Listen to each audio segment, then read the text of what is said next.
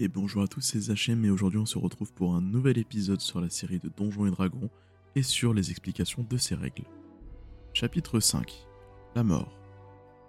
Elle vous guette à chaque recoin et vous attend pour vous faucher. Oui, vous l'aurez bien compris, aujourd'hui nous allons parler de la mort. Mais alors, comment meurt-on dans Donjons et Dragons? Vous vous en doutez, pour mourir dans Donjons et Dragons, il suffit de perdre tous ses points de vie. Exactement, c'est aussi simple que ça, mais on va rentrer un petit peu plus en détail dans les mécaniques, parce que vous verrez, il y a quelques subtilités. Tout d'abord, lorsque votre personnage tombe à 0 point de vie, il ne meurt pas directement, mais devient inconscient.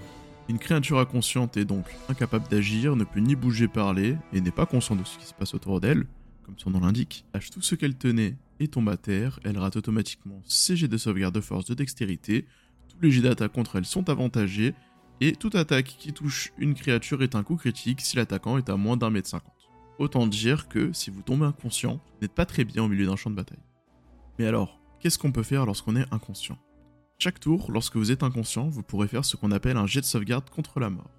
C'est un lancer de D20 très simple pour lequel vous devez faire supérieur à 10. Vous devez réussir au total 3 jets de sauvegarde contre la mort pour vous stabiliser et éviter la mort. Cependant, si vous effectuez 3 échecs à ce jet de sauvegarde, donc 3 résultats inférieurs à 10, votre personnage mourra définitivement. Enfin, pas tout à fait. On verra plus tard que le définitif n'est pas tout à fait la norme dans Donjons et Dragons. Pour pimenter un petit peu ces jets de sauvegarde contre la mort, on peut ajouter quelques règles qui peuvent être optionnelles. La première étant que lorsque vous allez faire un 20 sur votre jet de sauvegarde contre la mort, vous allez revenir automatiquement à 1 point de vie. Donc vous pouvez repartir au combat, un petit peu comme une intervention divine, et la deuxième serait de dire que lorsque vous faites un un échec critique sur votre jet de sauvegarde contre la mort, vous considérez que vous avez fait deux échecs directement. Histoire de pimenter un petit peu et de se rapprocher un petit peu plus dans la zone de stress et potentiellement à la mort de votre personnage. De plus, si vous subissez des dégâts alors que vous êtes déjà à 0 point de vie, vous considérez, au lieu de prendre ces dégâts-là et de les déduire de CPV, directement un échec au jet de sauvegarde contre la mort.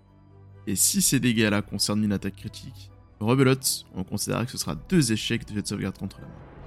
Et enfin, si les dégâts sont supérieurs à votre maximum de points de vie, vous mourrez instantanément. Il ne nous reste plus que la dernière règle à voir qui concerne la mort instantanée. Oui, cela existe.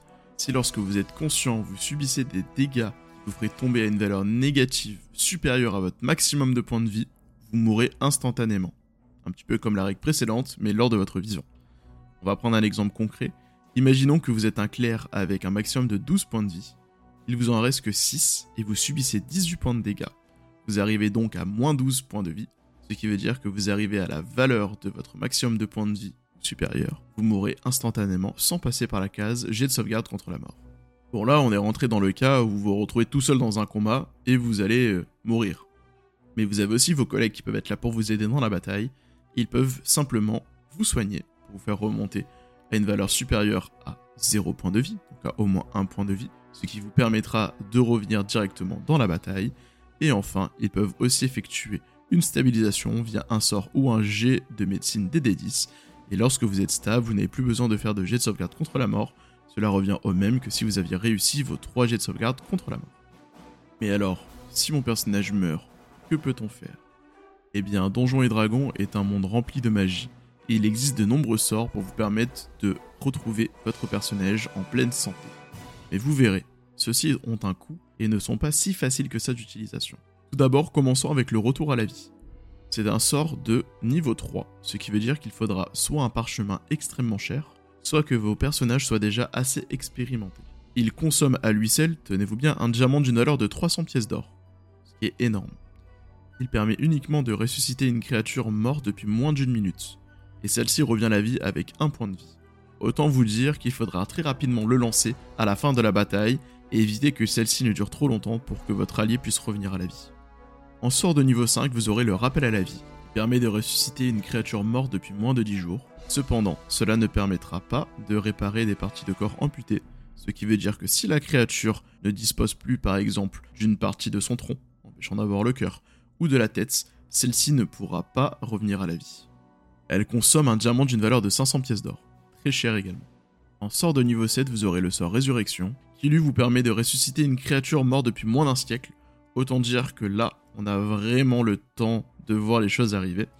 Elle permet cependant de réhabiliter les blessures mortelles et les parties de corps qui ont été amputées, mais n'enrayera pas tout ce qui est malédiction et maladie magique. Le coût est un diamant de 1000 pièces d'or. Et enfin, le dernier sort est un sort de niveau 9. La résurrection suprême consomme à elle une aspersion d'eau bénite et de diamants d'une valeur de 25 000 pièces d'or, mais vous permettra de ressusciter une créature morte depuis au moins 200 ans, et qui n'est pas forcément morte de vieillesse.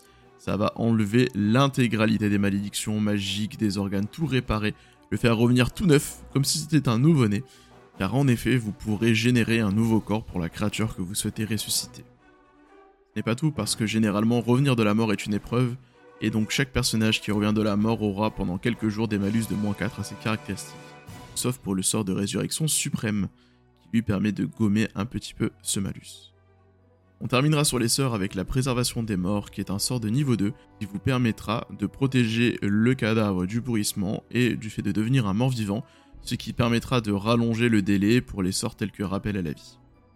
Vous l'aurez compris, la mort peut coûter très très cher dans Donjons et Dragons, mais on va regarder un petit peu ce qui se faisait aussi dans les anciennes éditions. Dans les anciennes éditions, lorsque vous tombiez à 0 point de vie, vous étiez hors de combat. Cela signifiait que vous ne pouvez faire uniquement des actions simples ou une action de mouvement par round, mais plus les deux. C'était terminé, c'était soit l'un soit l'autre. Le meilleur moyen de sortir du hors de combat était de se faire soigner et de remonter au-dessus de 0 point de vie. Par contre, si vous tombiez en dessous de 0 point de vie, là vous étiez mourant, et de moins 1 à moins 9 PV, vous ne pouvez absolument rien faire, vous étiez inconscient. Chaque tour, vous perdiez un point de vie, jusqu'à temps que vous soyez stabilisé ou que quelqu'un vous soigne pour remonter au-dessus de 0 point de vie. Une fois que vous arriviez à moins 10, vous étiez mort. Vous pouviez également mourir si vous subissiez des dégâts en étant mourant et que vous ratiez un jet de vigueur à la suite de l'attaque. Enfin, si votre valeur de constitution tombait à 0, vous étiez également mort sur le coup.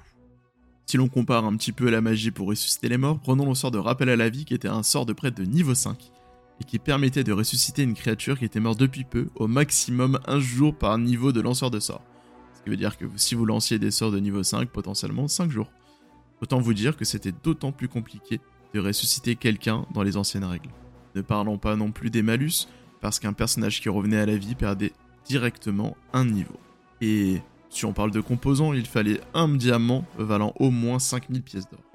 Autant vous dire que toutes ces règles-là ont été simplifiées dans la cinquième édition de Donjons et Dragons. Je pense que vous l'aurez compris tout au long de cet épisode, la mort vous guette et vous attend pour vous faucher à tout moment.